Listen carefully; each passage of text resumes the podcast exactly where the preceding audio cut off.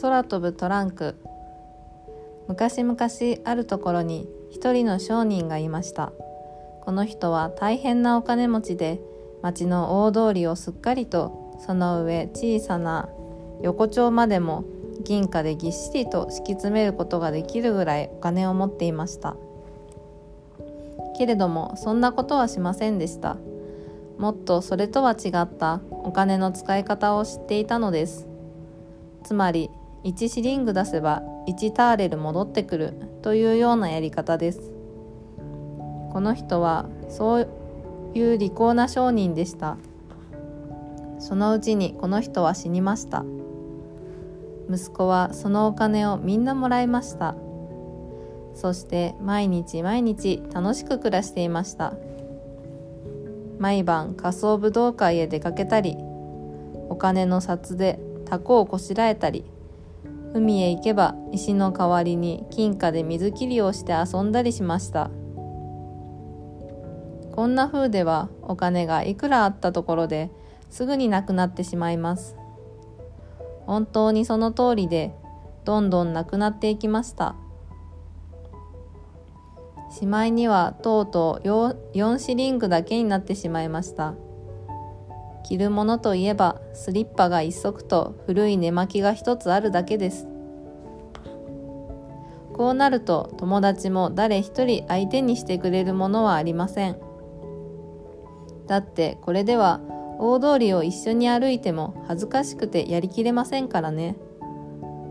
でも何か親切な友達が一人いてその友達が古いトランクを送ってよこして荷物でも入れたまえと言ってくれました。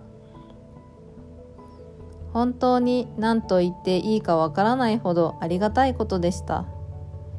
と言ってもこのトランクに詰めるようなものは何にもありません。そこで自分がその中に座りました。ところでこれはまた誠に不思議なトランクでした。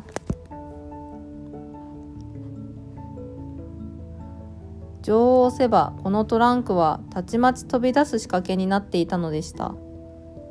ですからこの息子が女王を押すとトランクは息子を乗せた乗せたなりヒューッと煙突の中を突き抜けて高く高く雲の上まで飛び上がってしまったのです。そしてなおも先へ先へと飛んでいきました。ところがそのうちにトランクの底の方でミシミシいう音がしてきました。商人の息子はトランクが壊れてしまうのではないかとビクビクしました。そんなことにでもなればきっと見事なとんぼ返りをやってのけるでしょうからね。こりゃたまらん。ところがそうこうしてるうちにトルコ人の国へやってきました。息子はトランクを森の中に隠れは隠れ場の下に隠しておいて町へ出かけました。寝巻きにスリッパという姿でなぜってトルコ人は誰も彼も息子と同じように寝巻きを着てスリッパを履いて歩いていましたからそのうちに赤ん坊を抱いたウボに出会いました。もしトルトルコのウボさんと商人の息子は言いました。あの町のすぐそばのほらあんな高いところに窓のある大きなお城は一体どういうお城ですか？あそこには王様のお姫様が住んでいらっしゃるんですよとウボが言いました。実はねお姫様はお好きな人のために大層不幸せになるという予言があるんです。ですから王様とお妃様がいらっしゃる時でなければ誰もお姫様のところへ行くことができないんですよ。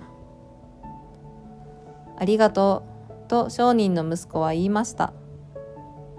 それから森の中へも戻ってトランクの中に入りました。そうしてお城の屋根の上へと飛んでいって窓からお姫様の部屋の中へ潜り込みました。お姫様は長椅子に横になって眠っていました。見れば大変美しい方でしたので商人の息子はどうしてもキスをしないではいられなくなりました。お姫様は目を覚ましてびっくり仰天しました。でも息子が僕はトルコの神様で今空を飛んできたところですと言うとお姫様は安心しました。そこで2人は並んで腰を下ろしました。息子はお姫様の目についてお話をしました。お姫様の目は何よりも美しい黒い泉でそこには考えが人魚のように泳いでいます。と褒めました。続いて息子はお姫様の額についてお話をしました。お姫様の額はこの上もなく美しい広間や絵を持った雪の山です。と褒めたたえました。それからかわいい小さな赤ちゃんを連れてくるコウノトリについてのお話もしました。どれもこれも本当に素敵なお話でした。それから息子はお姫様に結婚してくださいと言いました。するとお姫様はすぐに「はい」と答えました。では今度の土曜日にここへ来てくださいねとお姫様は言いました。その時には王様とお妃様とが私のところへおいでになってお茶を召し上がりますの。私がトルコの神様と結婚するということをお二人がお聞きになればきっと随分ご自慢になるでしょう。でもねその時も本当に面白いお話をしてくださいませね。お父様もお母様もとってもお話がお好きなんですのよ。お母様は道徳的な上品なお話がお好きですわ。だけどお父様は聞いている人が吹き出してしまうようなおかしいお話が好きですの。ええそれはそれでは結婚の贈り物にはお話だけを持ってくることにします。と息子は言いました。それから2人は別れました。その別れ際にお姫様は息子に金貨の散りばめてあるサーベルを贈りました。これは息子にとって特別役に立ちました。さて息子は飛んで帰りました。そして新しい寝巻きを買い森の中に座ってお話を考えました。そのお話は土曜日までに作り上げなければなりません。ところがいざ考え始めてみるとどうしてどうしてどうして優しいことではありませんでした。それでも息子はどうにかお話を作り上げました。こうして土曜日になりました。王様お妃様それに宮廷中の人々がお姫様のところでお茶を飲みながら息子の来るのを今か今かと待っていました。息子は大層丁寧に迎えられました。ではお話をしてくださいとお妃様が言いました。深い意味があってためになるようなお話をね。だが笑い出さずにはいらんれんようなものをな」と王様が言いました「よろしゅうござんす」と息子は言って話を始めました。一つみんなでこのお話を聞くことにしましょう。昔々一束のマッチがありました。このマッチたちは家柄が良かったものですからそれを大層自慢にしていました。その元の木というのはマッチの小さな軸木が生まれてきた大きな松の木のことなのです。それは森の中の大きな古い木でした。このマッチたちは今棚の上で火打ち箱と古い鉄鍋との間に横になって自分たちの若い頃のことを話していました。そう僕たちが緑の枝の上にいた時はとマッチたちは言いました。僕たちは本当に緑の枝の上にいたんですよ。あの頃は毎朝毎晩ダイヤモンドのお茶がありました。もっともそれは梅雨のことですがね。お日様が照っている時は一日中お日様の光を浴びていましたよ。小鳥たちはみんないろんな話を聞かせてくれましたっけ？それに僕たちはお金をお金持ちでしたよ。何しろ活用樹たちなんかは夏の間しか着物を着ていられないんですが僕たちの家族と来たら夏でも冬でも緑の着物をずっと着ることができたんですからね。ところがそこへ木こりがやってきたんで大革命が起こったってわけですよ。それで僕たちの家族はちりぢりにバラバラになってしまったんです。一番の本家は船のメインマストになりましたなりました。その船は世界中を航海しようと思えば航海できるぐらい立派な船なんですよ。他の枝もそれぞれ別の地位につきました。ところで僕たちはこうして下の階級の一般の人たちのために火をつけてあげる役目を持っているんです。まあこういうようなわけで僕たちみんな上の階級の人間がこんな台所にやってきたんですよ。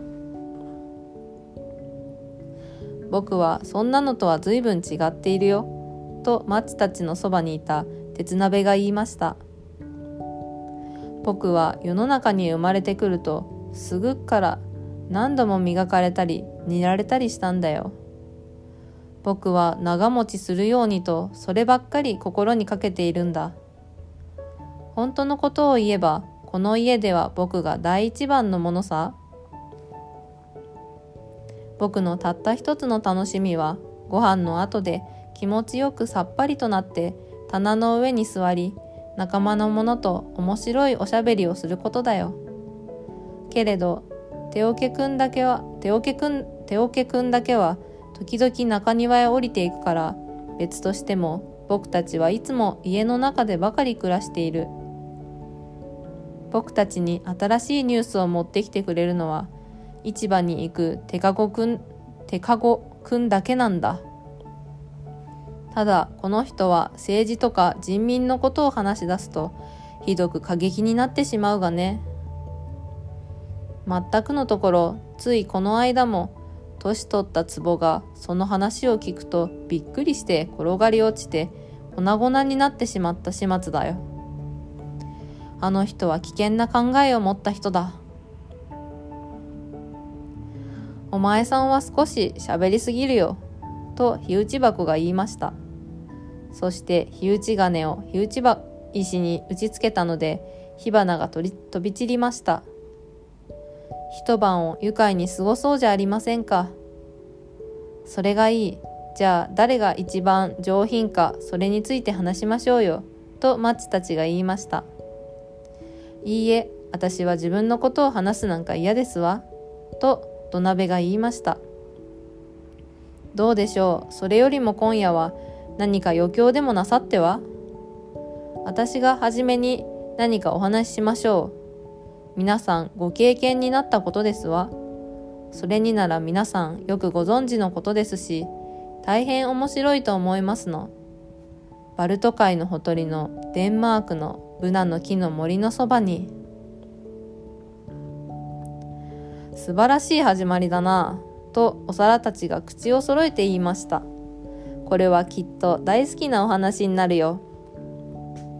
で、私はあの静かな家庭で若い頃を過ごしましたその家では家具はきれいに磨かれて床は丁寧に洗われておりましたそしてカーテンは2週間目ごとに新しいきれいなのに取り替えられたものなのです君の話はなんて面白いんだろうとほうきが言いました。話しているのが女の人だってことはすぐわかるよ。話を聞いているとどことなく清らかなものがある。まったく誰でもそう思うよ、と手桶が言いました。そして嬉しくなってちょっと跳ね上がったものですから床の上にピシャッと水がこぼれました。土鍋は話し続けました。そして終わりの方も始まりと同じように素敵でした。お皿たちはみんな喜んでガチャガチャ言いました。ほうきは砂穴から緑のパセリを持ってきてそれで花輪のように土鍋を飾りました。こんなことをすれば他の者たちを怒らせることは分かりきっていたのですがお腹の中で今日僕があの人を飾ってあげれば明日はあの人が僕を飾ってくれるだろうとこんな風にほうきは考えたのです。じゃあ私は踊りましょうと火箸が言って踊り出しました。おやおやどうしてあんなに片足を高く上げることができるのでしょう？向こうの隅にあった古い椅子カバーがそれを見ると思わずほころびてしまいました。私も花輪で飾っているただ飾っていただけるの？と火箸は言いました。そしてその通りに飾ってもらいました。まったくつまらん連中ばっかりだ。とマッチたちは思いました。今度はお茶沸かしが歌を歌う番になりました。ところがお茶沸かしは私は今風邪をひいていますしそれに似立っている時でなければ歌いませんと申しました。でもそれはただお上品ぶってそう言ってるだけでした。つまりちゃんとご主人たちのいるテーブルの上でなければ歌いたくなかったのです。窓のところに女中さんが字を書くときいつも使っているフルペンが座っていました。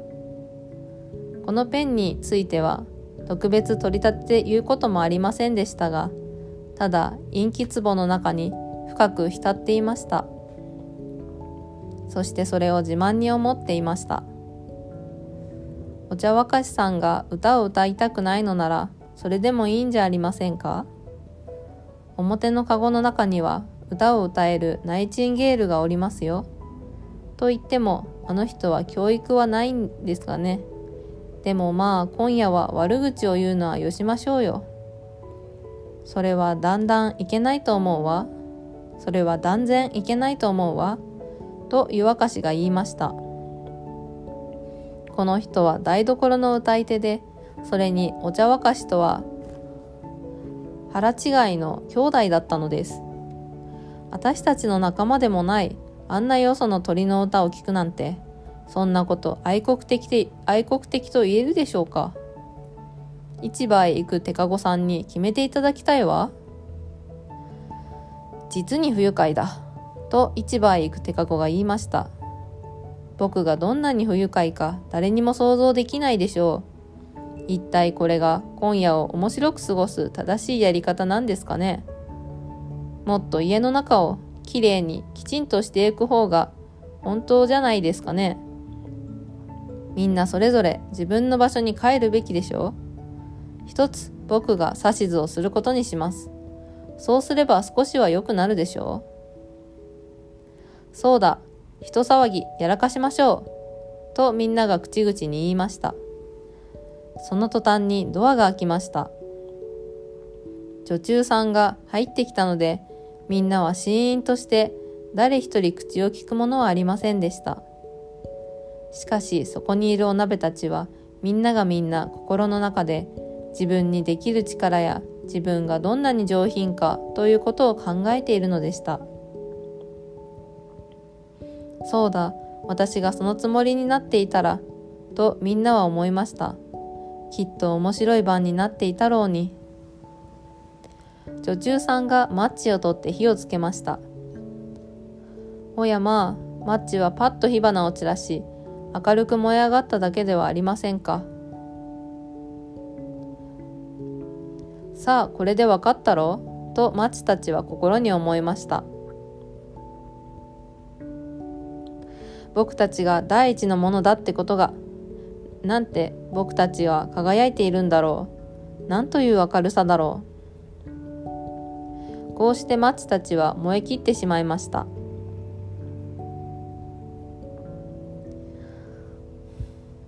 素敵なお話でしたわとお妃様は言いました。まるで台所のマッチたちのそばにいるような気がしましたわ。ようございます。娘はお前にあげましょう。よろしいと王様が言いました。月曜日に娘はお前にやることにしよう。二人とも商人の息子のことをお前と言いましたがこの息子がもう家族の一人になったようなつもりでそう呼んだのです。こうして婚礼の式が決まりました。そしてその前の晩は街中に赤々と明かりが灯されました。みんなは美味しいパンやビスケットを欲しいだけもらいました。子供たちはつま先で立ち上がって「万歳!」と叫んだり指を口に当てて口笛を吹いたりしました。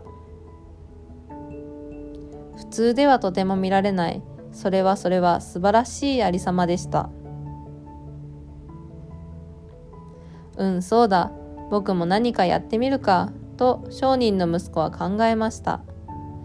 そこで打ち打ち上げ花火やら感触玉やらその他花火という花火を買い込んでそれをトランクの中に入れて空へと飛び上がりました。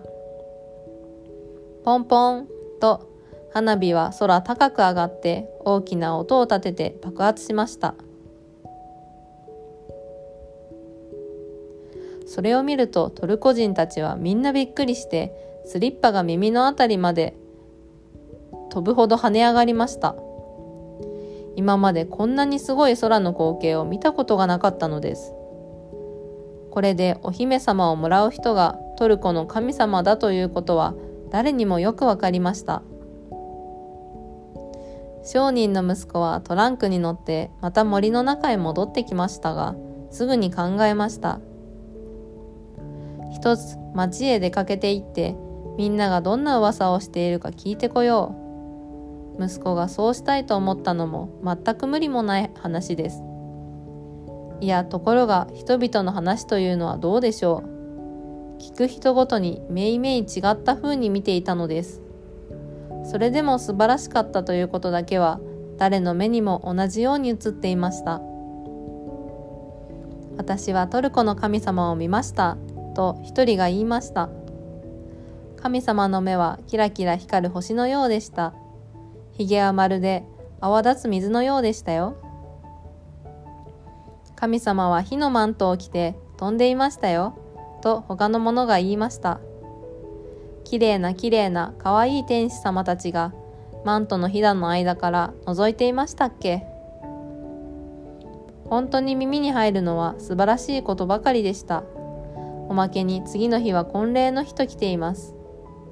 商人の息子はトランクの中へ入って休もうと思いながら森へ帰ってきました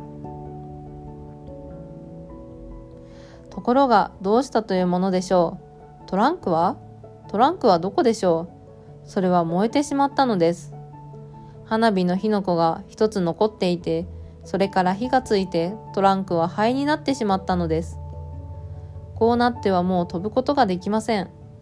花嫁さんのところへ行くこともできません。花嫁さんは一日中屋根の上に出て待っていました。今でもまだ待っているのです。